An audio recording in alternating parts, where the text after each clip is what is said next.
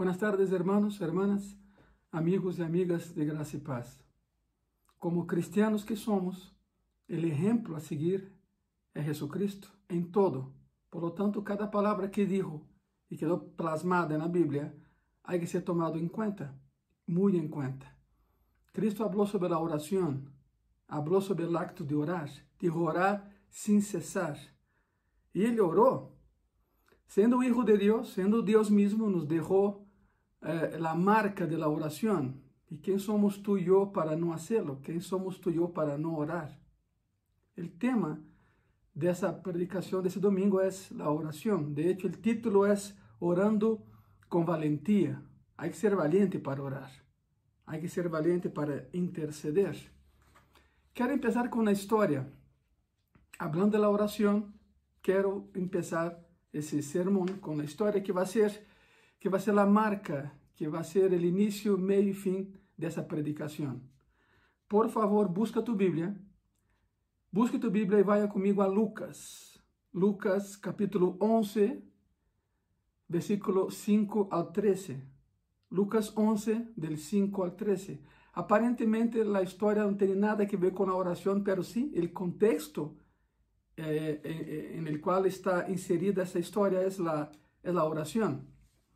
E a palavra diz assim: Les dijo também: quem de vosotros que tenga um amigo, vá a ele a meia-noite e lhe disse, amigo, préstame três panes, porque um amigo mío ha venido a, a mim de viaje e não tenho que ponerle delante.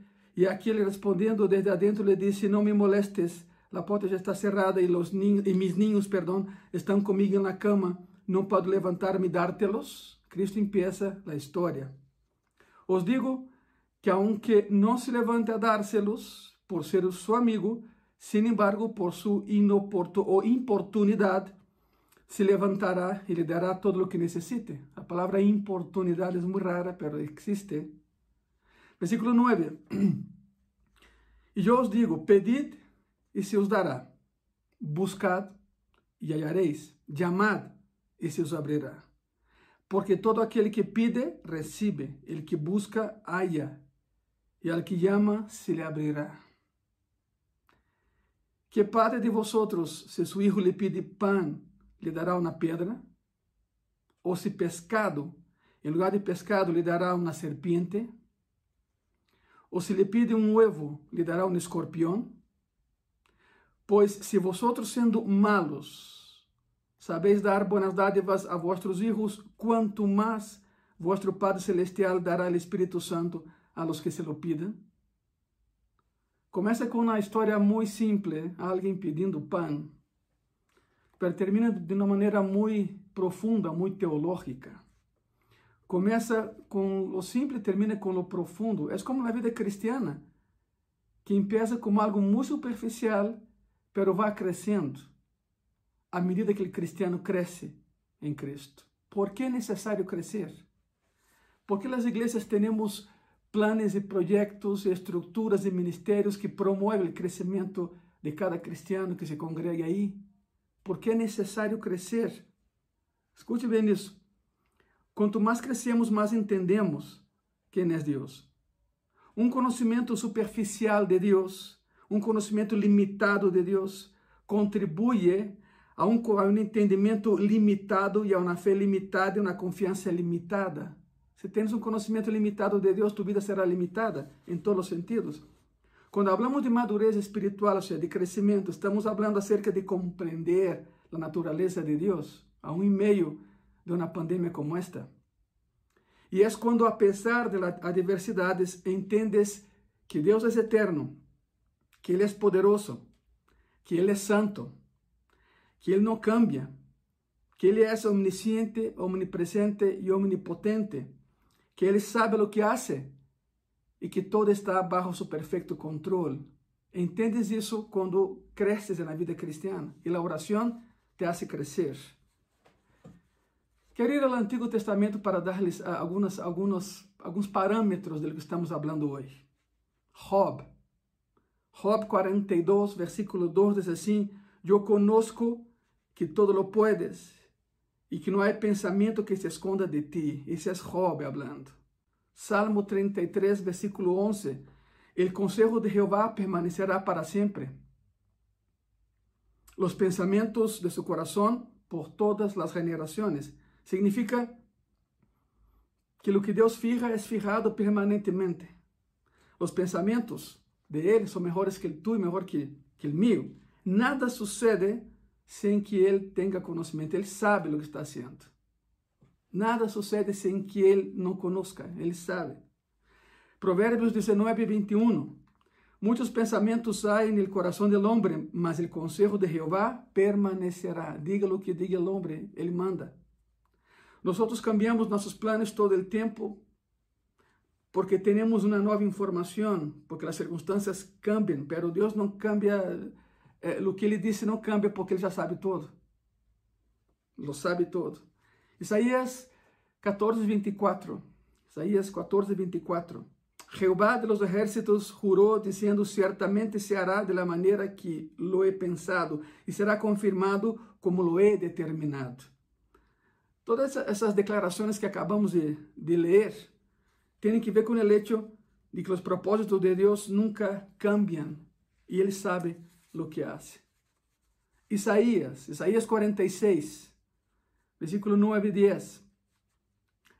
Acordaos, acordaos de las cosas pasadas desde los tiempos antiguos, porque yo soy Dios y no hay otro Dios, y nada hay semejante a mí. Que anuncio lo porvenir desde el principio. Escuchen eso. Y desde la antigüedad lo que aún no era hecho. Que digo, mi consejo permanecerá y haré todo lo que quiero. Ahora escuche eso. Que anuncio lo porvenir desde el principio. Nós não podemos fazer isso. Tu e eu não podemos fazer nada parecido a isso. Nós não sabemos o fim desde o princípio. Só Deus sabe. Saber o fim do princípio, saber como vai terminar antes, antes mesmo de haver começado. Só Ele é capaz de fazer algo assim. Essa é a razão de por que Deus é Deus. Não há nada como Ele. Não há nada que sepa o que Ele sabe. Não há como ele, porque não há alguém que possa saber como vai terminar antes, sequer que haya começado. E por que les digo tudo isso nessa tarde? Porque estamos entrando nesses assuntos, falando da oração, a história que há em Lucas. Porque todas essas realidades acerca de Deus nos levam a algumas perguntas. Todo o que hemos hablado até esse momento sobre, sobre Deus nos levam a perguntar: por que tenho que orar? Se Deus já tem todo planeado. Há cristianos que pensam assim. Parece incrível, mas há cristianos que dizem: por que tenho que orar? Por que tanta insistência na oração? De hecho, e já sabem, como igreja, estamos orando todas as noites, às 10 da noite, nos reunimos em família, claro, cada quem em seu hogar, e oramos por México, oramos por as famílias de graça e paz, la familia pastoral ora por cada familia de, de, de la iglesia, los, los, cubrimos de oración. Mi esposa, yo, mis hijos, los cubrimos a ustedes de, de oración. Cubrimos a México de oración. Cubrimos a, a, a, Brasil de oración. Mi familia está allá, hay iglesias allá. Entonces, eh, nos estamos reuniendo eh, todas las noches a las 10 para orar.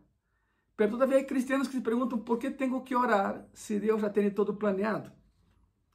Mis orações importam? É a segunda pergunta. Mis orações sim importam de algo, é em sério? Mis orações podem cambiar algo? São três perguntas que nascem que nascem no coração de, del cristiano. El que não é cristiano não pergunta isso porque simplesmente não ora. Não ora. A oração é uma plática com Deus. Não é um rezo com palavras repetitivas. De hecho, se tu vês o Padre Nuestro, é, é curioso porque os discípulos disseram: Senhor, ensina-nos a orar. Está na Bíblia, Senhor, hablando a Cristo, Senhor, ensina-nos a orar. E Cristo disse: quando orem, orem assim. Cristo nunca disse: quando orem, orem com estas palavras. O Padre Nuestro não é uma oração, é uma estrutura de como se deve orar. Sabem algo muito curioso? O Padre Nuestro mostra a sencillez de Cristo, a humildade de Cristo. Como empieza, ¿te acuerdas cómo empieza el Padre Nuestro? Padre nuestro, justamente eso. Cristo tenía todo el derecho de decir Padre mío, no de ustedes. Pero, pero es curioso, es, es fabulosa la humildad del Señor Jesucristo, Padre nuestro que estás en los cielos. El Padre nuestro es una estructura de cómo se debe orar, no es una oración. Se for assim, Cristo hubiera dicho, quando orem, orem exatamente assim. Quando orem, orem com estas mesmas palavras. Não, ele dijo, quando, não, ele, ele dijo, quando orem, orem dessa maneira. Se ele dá a estrutura da oração. Sin embargo, há pessoas, há cristianos que não oram porque dizem para que orar. Se Deus lo sabe todo. Justamente esse sermão de hoje é para, é para colocar bem em claro por que sim devemos de orar. Surgem perguntas, porque tenho que orar se Deus já tem todo planeado? Mis orações importam? Mis orações podem cambiar algo? Há pessoas que pensam que valem tão pouco. Há pessoas que têm, não é autoestima, é uma baixíssima estima. Há pessoas que pensam que valem tão pouco que suas orações não serão escutadas por um Deus tão ocupado com coisas mais importantes que elas mesmas. Há pessoas que pensam que não importam para Deus. Estão muito equivocadas. É uma perspectiva completamente equivocada sobre Deus e sobre o poder de la oração, porque a Bíblia nos diz que sim devemos de orar. Cristo nos ensinou a orar. Quero dar-lhes uma outra ilustração, a ver se queda mais claro todavia. Quero que vão comigo a Neemias. Já que estás no Antigo Testamento, busquem aí a Neemias, Neemias capítulo 1. A situação é essa: Israel está em cautividade, Jerusalém está em ruínas, devido à idolatria. Empezaram a adorar a outros deuses. Neemias capítulo 1, versículo 3 diz assim: E me dijeron, el remanente, el remanente, los que quedaron de la cautividad ahí en la provincia están en gran mal y afrenta, en vergüenza e o muro de Jerusalém derribado, suas portas queimadas a fogo. Neemias era copeiro del rei. Neemias não nasceu em Israel, Neemias não nasceu em, em Jerusalém. De hecho, vale uma explicação. Não todo israelita é judío. E não todo judío nasce em Israel. Se, tens, se te casas em México, estamos em México, se te casas em México e cambias a Israel e tu filho, tu hija nascem allá, tu hijo nunca será judío, será israelita, porque nació allá, pero nunca será judío. El judaísmo viene por la sangre. El judaísmo es una herencia genética y de raza que hay. Nadie nunca se hace judío. Que quede claro isso. Es una raíz muy profunda, muy profunda. Por isso Neemias não havia nascido allá, pero era de allá por la sangre que traía. E le dan el informe Pessoas que passaram por allá. E Neemias lhe pergunta como está Israel, como está a cidade, como está Jerusalém. E o informe que lhe dão não é nada agradável, está todo destruído, as muralhas destruídas, Jerusalém em ruínas. A pergunta é: Deus sabia? Claro, Deus sabe todo, e Deus sabia tudo isso. De hecho, Deus se assegurou de que isso sucedera porque Deus trajo os babilônicos para ter juízo contra Israel por sua idolatria. Sempre que, sempre que Jeová queria a, a, a, não castigar, pero enseñar algo a seu povo, era através de invasões. Então, Jeová deixava e proveía para que o inimigo avançara sobre Israel e sobre Jerusalém. E uma vez em cautiverio, estranhavam e queriam estar em Jerusalém. Neemias nasceu em cautiverio. Neemias nunca havia ido a Israel, tampouco a Jerusalém, pero sentiu dolor sentia o dolor de los que estavam por allá. Agora quero que vejam a resposta de Neemias ante a notícia que lhe foi dada. Neemias capítulo 1, versículo 4. Quando oí essas palavras, me sentei e chorei. Hice duelo por alguns dias e ayuné e oré delante del Deus de los cielos. Ele orou ele sabia que Jeová estava em controle, pero ele, ele orou. Tem essa necessidade de, de participar da restauração de Jerusalém. Por isso orou. O hecho de que Deus supera a situação não cambiou o dolor no coração de Neemias, não cambiou a maneira em que ele sentia. Sentia solo, eh, dolor por la ciudad, pero él sabía que Dios sabía. Quizá digas, bueno, es que quizá Neemías no conocía tan bien a Dios. Quizá él no sabía que Dios sabía la situación de Jerusalén, por eso lloró. Quizá piense de esa manera. Pero quiero que observe el versículo 5, por favor. Nehemías 1, versículo 5. Y dije, te ruego, esa es la oración de, de Nehemías, ¿ok?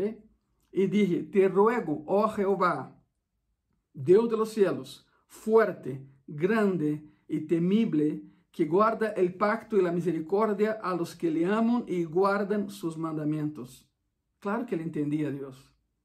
Él entendía que Dios era un Señor soberano. Él entendía su grandeza, su majestad. Él sabía que había un pacto. Él menciona el pacto. Él entendía su gracia y misericordia a aquellos que lo aman y guardan sus mandamientos. Neemías entendió todo eso. Pero a pesar de todo eso, quiero que vean el versículo 6. Neemias, capítulo 1, versículo 6. Esté ahora tu oído, escute isso. Esté ahora tu oído, uh, esté ahora atento, perdão, tu oído e aberto tus ojos para oír la oración de tu siervo, la oración de tu siervo, que hago ahora delante de ti día y noche por los hijos de Israel, tus siervos, y confieso los pecados de los hijos de Israel que hemos cometido contra ti. Sí, yo y la casa de mi padre hemos pecado. Quero que veja nisso. Esteja agora atento tu oído e abertos tus ojos para oír la oración de tu siervo que hago ahora delante de ti día y noche por los hijos de Israel, tus siervos. ¿Alguna vez has orado de esa ¿Alguna vez has orado assim? Isso é muito atrevido. É como dizer, oye, hey, escúchame, hablando com Deus. É necessário ser muito valiente para orar assim, muito atrevido. Repito, se necessita valor para falar a Deus dessa maneira. É como dizer, ei, escúchame, ei, tu, escúchame. Quero que venham comigo ao Salmo 17, por favor. Salmo 17, versículo 1. Estamos falando da oração como agente transformador, como agente de cambio. Salmo 17, versículo 1. Y dice la palabra, Oye, oh Jehová, una causa justa. Está atento a mi clamor, escucha mi oración hecha de labios sin engaño. Otra vez, oye, oh Jehová, es como si Dios no estuviera oyendo. Es como diciendo, hey, tú, escúchame. Otra vez es necesario ser muy valiente para orar así. Salmo 27, versículo 7. Oye, oh Jehová, mi voz com que a ti clamo. Tem misericórdia de mim e respóndeme. Quero aclarar algo, não é falta de respeito, pero tem que ser de Deus falar assim. A pessoa tem que estar muito, digamos, enchufada com o trono de graça para poder falar assim com Deus. Noé lo hizo, Moisés também lo hacía, Davi lo hacía, Nehemías lo hizo. Es necesario estar muy en contacto con el corazón de Dios para poder hablar así con Dios. Esas personas que oraban en el Antiguo Testamento demandaban ser oídos por Dios. Se necesita otra vez mucho valor y estrecha comunión con Dios para hablar a Dios así y no ser consumido en el intento. La pregunta es, ¿cuál es el punto de hablarle así a Dios? Qual é o ponto? Se você sabe que Deus é soberano, e sabe que Deus é sábio e todo-poderoso, e sabe que, que todo lo pode, lo, todo lo conoce e ha determinado todo del princípio, a pergunta regressa: de que sirve orar? Se Ele lo sabe todo, claro que temos que orar, e sirve, e lo van a ver. Mas há pessoas que pensam assim, há cristianos que pensam, por que, por que orar? El pastor Ângelo nos disse, orem todas as noites às 10. Não, não vou fazer, porque se Deus já lo sabe todo, não, cuidado com essa postura. Cuidado com essa postura de negar-se a orar. Ora, a oração não é uma carga, é um privilégio. Poder falar com Deus e escuchar a voz de Deus, créeme, é um privilégio, não é uma carga. E não é por mérito próprio. Tu e eu, sem Cristo, aunque gritáramos, não seríamos escuchados por Ele. Sem Cristo, não há oração que valga. Se, lo colocamos a Cristo a um lado de nossa vida e oramos, serão palavras vanas, será um rezo nada mais, será um rezo que de nada vai servir, uma letania que não chega mais allá do teto de tu casa. Sem Cristo, a oração perde poder. É mais, sem Cristo não é oração. São palavrerias nada mais. A resposta a todo isso, por que tenho que orar? Deus já sabe todo. A resposta é porque Deus não só ha ordenado o fim, sino que ha ordenado os meios para chegar ao fim. E tu e eu, os que oramos, somos parte del meio para chegar ao fim. Somos parte de, de la solución al problema. Somos os instrumentos, somos as ferramentas. Não tem nada que ver com cambiar a mente de Deus. A oração não vai cambiar a mente de Deus. Não tem nada que ver com cambiar os planos de Deus. Não tem nada que ver com dar-lhe informação que Ele já não tenha. Simplesmente tem que ver com cambiar a nós mesmos. A oração não cambia a Deus, a oração nos cambia a nós. Tem que ver com ser usado por Deus em oração para cambiar as circunstâncias, pero não cambiar a Deus. Deus não cambia nunca, já lo sabemos. Permíteme darte outra ilustração antes de entrar a la. Todo isso é um prólogo para o mensaje de hoje. Te vou dar outra ilustração. Estava profetizado que o Messias nasceria em Belém. Estava profetizado que ele nasceria em Belém.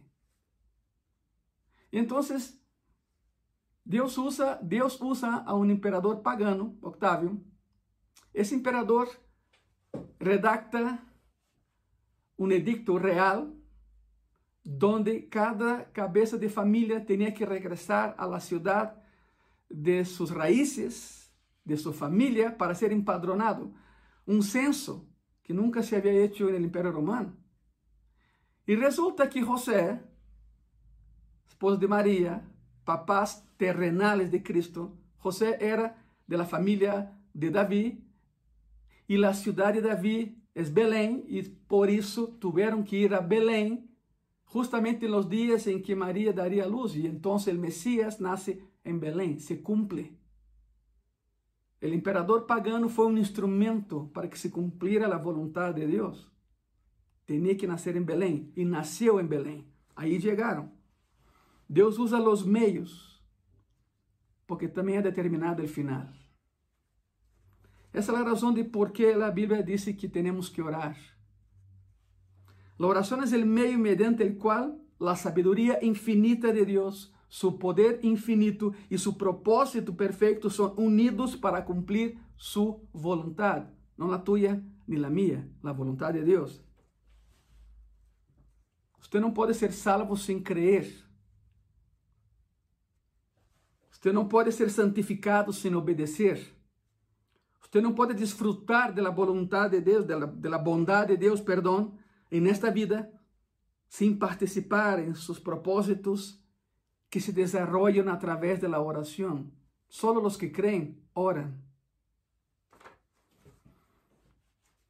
Essa é a razão de por que temos que orar. Tu não pode desfrutar a bondade de Deus sem crer em Cristo. Isso é o que veremos nessa história. E quero, e quero contar-lhes desde o início. Vamos outra vez a Lucas 11, por favor. A história é muito curiosa. Aparentemente não tem nada que ver com a oração, mas tem todo que ver com a oração. Vão comigo a Lucas outra vez. Lucas capítulo 11, de versículos 5 ao 13. 5 ao 13. Quero adelantar um pouquinho, vamos a Lucas 11, 8, versículo 8. Os digo que aunque não se levante a dárselos por ser su amigo, sin embargo, por su importunidad se levantará e lhe dará todo lo que necessite. Alguma vez havia escutado a palavra importunidade? Poucas pessoas han escutado. Temos oportunidade, miren, importunidade, importunidade não é um termo que se usa todos os dias. Importunidade é diferente de la oportunidade. Todos usamos a palavra oportunidade, todo el tiempo, porque eso es lo que de cierta manera funciona con nosotros en nuestro lenguaje diario. Oportunidad significa oportunidad, significa circunstancia favorable para nosotros. Esa es oportunidad, una circunstancia que nos favorece. Importunidad não tem nada a ver com isso. É completamente diferente. Oportunidade simplesmente significa mover-se em uma circunstância favorável, pero importunidade é muito mais forte que isso. É uma palavra que tem uma urgência e uma persistência nela, sendo importuno ou inoportuno. É muito mais que eh, persistência. Alguns dicionários la traduzem dessa maneira: algo problematicamente urgente, excesivamente persistente, imparable hasta el punto de ser molesto. Isso é importunidade. É o mesmo que inoportuno. O que sucedeu aqui é que o homem finalmente eh, saiu de sua cama e lhe deu a seu vecino o que queria, porque era uma pessoa muito persistente, quase, quase que molesta. Ele era persistente de maneira excessiva, apresentando uma necessidade, outra vez que chegou a ser algo muito, muito molesto. A palavra importunidade uma palavra grega, é anaideum. A palavra que, que Lucas usa aí é anaideum. E anaideum entra, entra em uma regra que conhecemos como apax legomena. Significa que é a única vez que aparece essa palavra em toda a Bíblia importunidade. É a única vez. Se usa uma sola vez na palavra de Deus e foi nessa ocasião de la boca, de los labios de Cristo. E de verdade o que significa é, eh, vamos falar mais claro, importunidade nesse passagem que estamos estudando hoje, de Lucas 11, é, é, significa, significa falta de vergüenza. Não, confunda, não é sem vergonha, não. É falta de vergonha, falta de pena. Alguém que simplesmente hace um lado todo sentido de vergüenza. Alguém valiente, atrevido de maneira excessiva, alguém que tem, diríamos em México, muitas agallas. Devemos orar assim? Sim. Claro que devemos orar assim. Isso é o que Jesus nos vai ensinar aqui. Se fuera outra contando a história, uno diria, bueno, está bem, é passável, pero não. Cristo, o mesmo Cristo nos ensinou essa história, para que dois mil anos depois, em meio a lo que estamos vivendo hoje a nível global, isso nos pueda ajudar a entender a oração. A oração, a oração é o meio a través do qual Cristo cumple seus fines, seus propósitos. E quem oramos? Pois tu e eu. Isso, isso é o que Jesus nos vai ensinar aqui, a orar dessa maneira y que seamos los medios mediante el cual Él logra el fin. Ahora sí, Lucas 11, 5. Prepárense, iniciamos el viaje. Lucas 11, 5. Les dijo también, o sea, estaba enseñando sobre la oración y de pronto les cuento una historia. Les dijo también, ¿quién de vosotros que tenga un amigo va a él a medianoche, fíjense en la hora, medianoche, Ele disse, amigo, presta-me três panes. O tema aqui, acorda-se, é a oração. Estás pensando, pastor Ângelo, pero não tem nada que ver. Sim, sí, tem todo que ver. O contexto de lo que Cristo está falando é a oração. O tema é a oração. Ele les acaba de ensinar como orar. Todavía está hablando del mismo tema, probablemente el mismo lugar, el mismo momento. Les dijo también, dice la palabra, les dijo también, porque él sabía que esa pregunta iba a surgir. Él sabía que la pregunta en su momento surgiría, ¿para qué orar entonces, Señor? Él sabía que esa pregunta vendría. Si Dios tiene su reino y si Dios tiene su voluntad, y si Dios tiene su propósito y todo esto, la pregunta es, ¿por qué oramos entonces? Cristo sabia que essa pergunta surgiria e por isso nos conta essa história. E nesse passagem, a enseñança da oração conlleva uma pergunta: devemos molestar a Deus com nossos problemas devido a que Ele vai ser o que vai ser? Então aqui entra a ilustração. É uma história inolvidável. É a história de alguém que tem um amigo, Filos. A palavra em grego é filos, um amigo. Um amigo por quem sente muito afecto. Em Israel, em Israel desde há dois mil anos, como em algumas partes do mundo hoje em dia, as pessoas dependem todavia de seus vecinos. Há culturas nesse planeta que, onde todavia os vecinos dependem um do outro para proteção e todo o demás. Dependem um do outro. De certa maneira, sobrevivem juntos. Obtêm o suficiente pão para cada dia. Se come o pão del dia e se acabou. O dia seguinte tem que fazer mais pão. Não havia como guardar o pão, por isso o pão nosso de cada dia, dá-nos-lo hoje. Acordem-se. Não havia como guardar pão. O pão se hacía e se consumia e já. Quizá podem ter uma provisão de granos, quizá podem ter uma provisão de aceite, pero não têm os conservantes e então não podem guardar e almacenar o pão. Por isso é o pão de cada dia. E então aqui há um homem que tem um vecino que lo vai buscar a meia-noite. Há dois mil anos, meia-noite era o fim do mundo. Estariam todos já em suas casas, dormidos. Dormidos. Não havia o que temos hoje. Hoje estamos à meia-noite e pensando, me vou acostar a la una, a la una treinta, tenho muito que fazer todavia. Devido à tecnologia, devido a todo o que... São tempos diferentes, claro. Pero há dois mil anos, meia-noite era o fim do mundo. Nada estaria desperto a essa hora. É o pior momento para, para, que, para que uma visita se, se, se dê, não? O pior momento para que alguém desperte um vecino, meia-noite. E disse aqui que este homem vai à casa de seu amigo à meia-noite e começa a gritar: Amigo, oi, ei, amigo, sou eu, ábreme, ábreme. Bueno, isso de amigo, amigos, um saludo inteligente, porque acaba de chegar, não eres invitado, estás molestando a tu vecino, é meia-noite, então é necessário dizer: Amigo, amigo, sou eu, ábreme. Préstame três panes. Préstame três panes. Significa, eu te vou regressar amanhã, pero hoje necessito três panes. Ora, déjame explicarte algo, hermano, hermana, amigo e amiga. Não são os panes que conhecemos hoje. Hoje, eu não sei de que país nos vê, pero em México estão os bolillos, bolillos, perdão, os bolillos. Em Brasil se diz pão francês, pão francês. Estão os baguetes. Esse não é pan da história. Os panes dessa história se parecem mais a tortillas.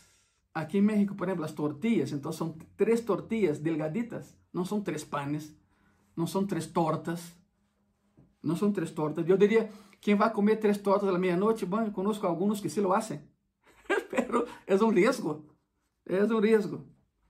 Um pão basicamente era uma peça de pão plano, uma tortilha e tortilha mediana, não grande.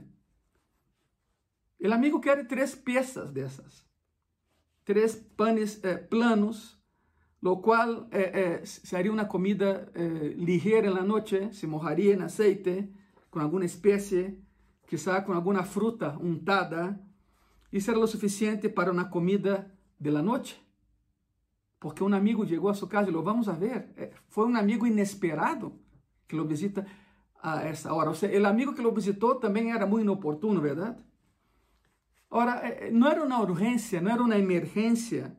Ele não está dizendo, oi, amigo, abre, minha esposa está dando a luz, abre, meu filho se quebrou a perna.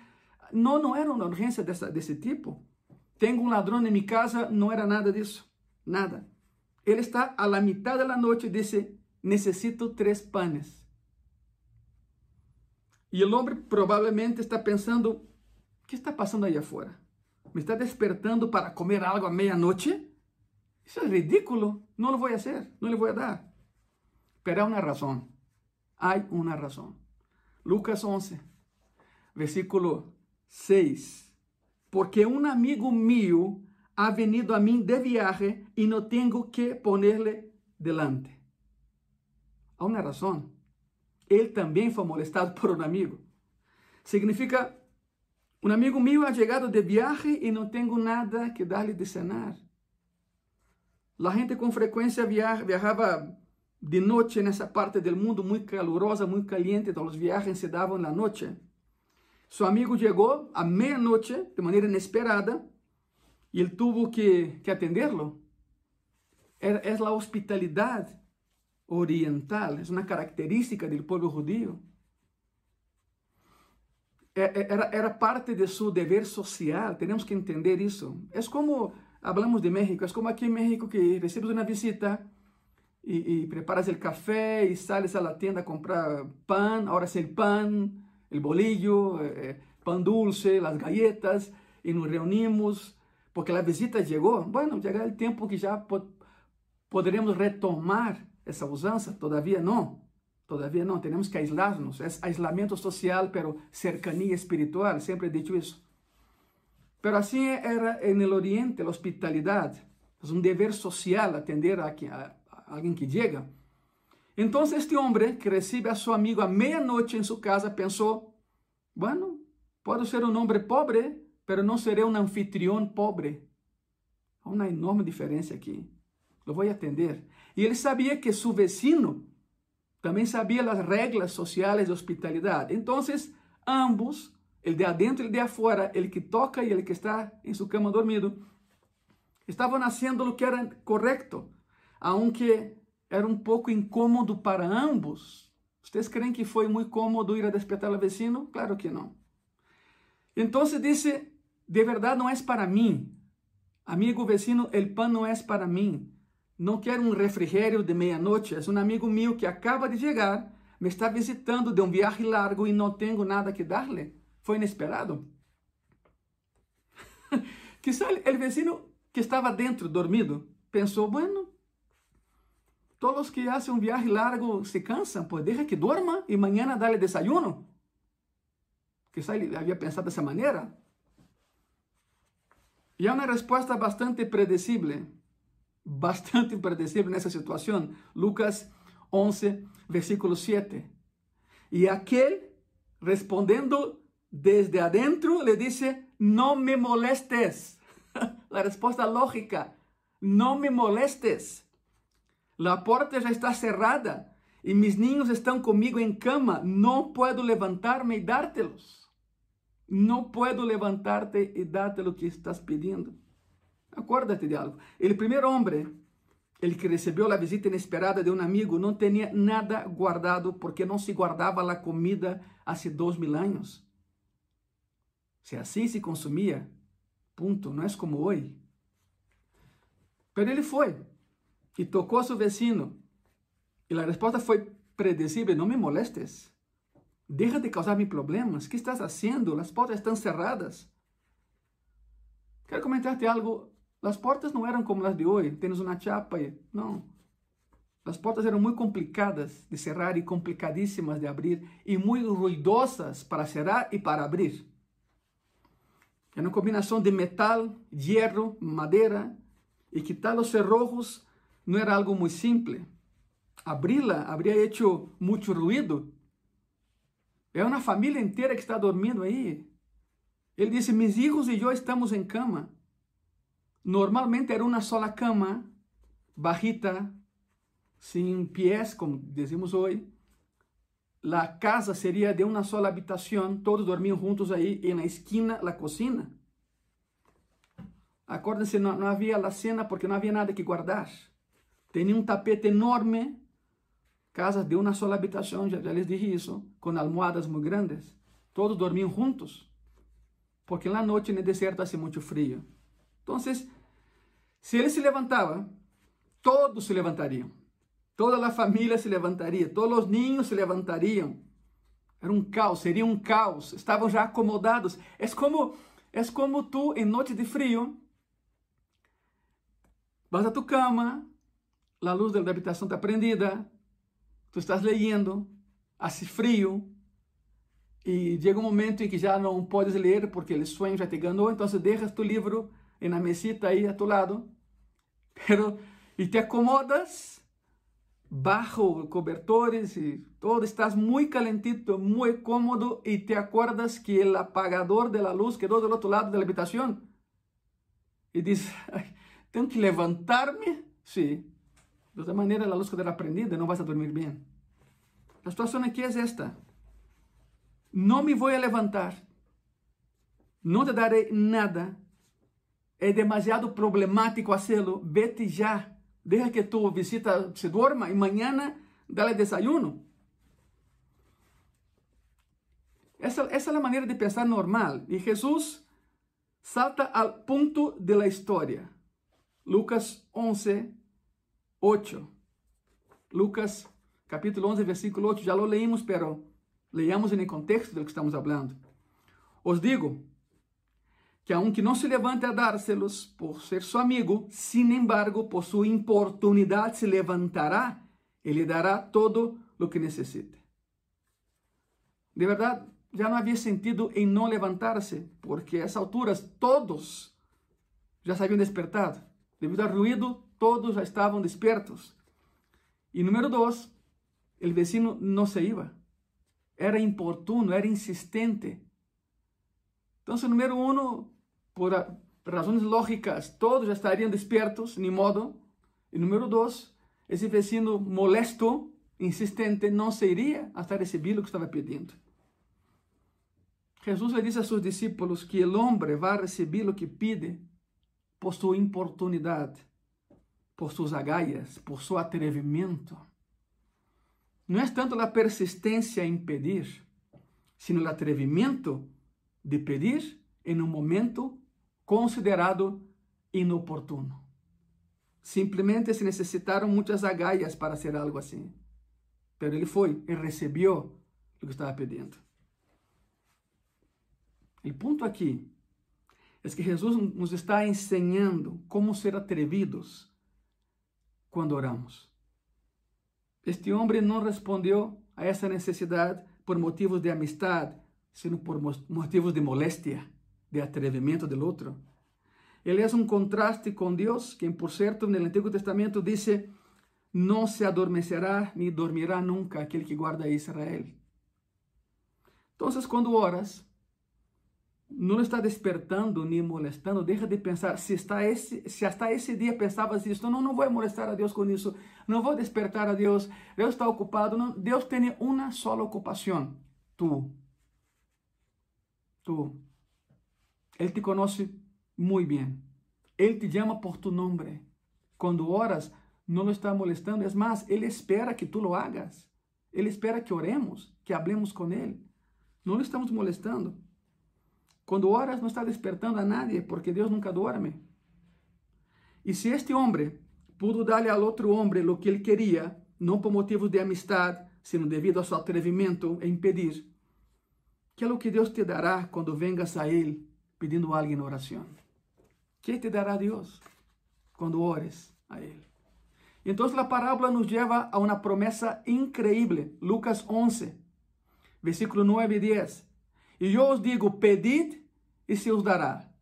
Buscad e hallareis. Chamad e se os abrirá. Porque todo aquele que pide recebe, ele que busca halla, e al que chama se lhe abrirá. Essa não é a opinião de outra pessoa, essa é palavra de Deus.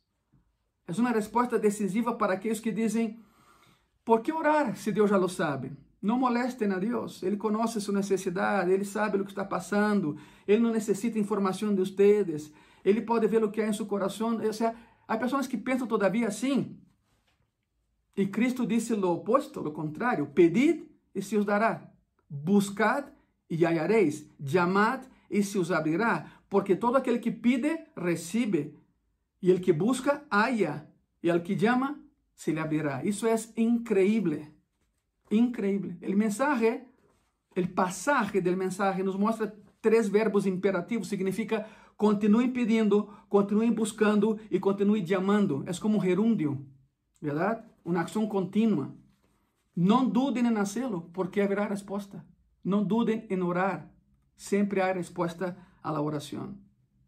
A generosidade de la afirmação do versículo 9 e 10 é absolutamente sorprendente. É como se Deus dijera: quando pidas, te daré. Si buscas, encontrarás. Y si llamas, yo abriré la puerta. Pero hazlo. Em Graça e Paz sempre hemos ensinado isso. Há mais de 3 mil promessas na Bíblia. Pero cada promessa conlleva uma premissa. A premissa valida e avala la promesa. Se pide, recibes. Se buscas, encuentras. Se tocas, te abrirá. Premisa y promesa. Acuérdense de que el contexto del pasaje es la oración, esa historia que Cristo contó sobre los vecinos. El contexto, el, el, el, lo más profundo ahí es la oración, la enseñanza más bien es la oración. Pero si no oramos, si no oramos, Iglesia Gracia y Paz, hermanos y hermanas que nos ven, amigos y amigas que nos ven, si no oramos, no recibiremos, no encontraremos y no entraremos. Quero terminar toda essa plática dessa tarde sobre a oração, orando com valentia, com Jeremias 29.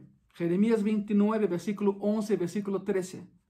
E a palavra diz assim: Jeremias 29, del 11 al 13. Porque yo sé los pensamientos que tengo acerca de vosotros, dice Jehová, pensamientos de paz y no de mal, para daros el fin que esperáis. Entonces me invocaréis y vendréis y oraréis a mí y yo os oiré. Y me buscaréis y me hallaréis, porque me buscaréis de todo vuestro corazón.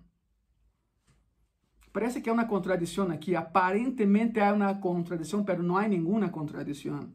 Primero dice, porque yo sé los pensamientos que tengo acerca de vosotros. O sea, sé lo que haré. Ya sé lo que tengo que hacer. Después dice, pero búscame. Pero no hay ninguna contradicción aquí. Se interpreta de esa manera, mira, yo conozco mis planes, están establecidos y son buenos, pero te digo una cosa, ven y ora a mí y te haré parte del medio a través del cual vendrá el cumplimiento de estos planes cuando me busques con todo tu corazón. Significa ser parte del medio a través del cual Cristo alcanza el final. ¿Queremos a un México diferente? ¿Queremos a un país sano? ¿Queremos a un país saludable? Claro, y Dios también lo quiere. Dios también lo quiere. Entonces permitamos que Dios nos use a ti y a mí para que se cumpla ese fin. ¿Cómo? Muy sencillo, orando y buscando a Dios de todo nuestro corazón, con todo nuestro corazón. De hecho, lo haremos. Vamos orar. Amado Senhor e Salvador Jesucristo, graças pela oportunidade de ler e aprender em Tu palavra, Senhor de estudar sobre a oração de uma maneira tão tajante, tão directa, Senhor, que não há excusa para não fazê-lo. Devemos e temos que orar.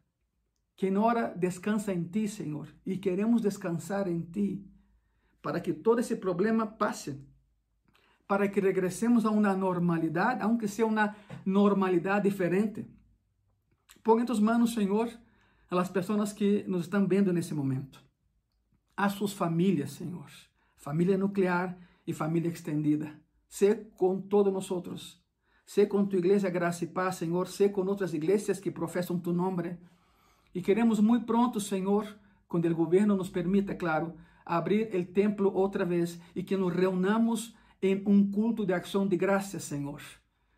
Com familiares, com amigos, com invitados, haremos um solo culto, Senhor, quando o governo nos permita fazê-lo agradecendo a Ti, Senhor, sempre dando graça a Ti através da oração, porque há poder na ação de graças.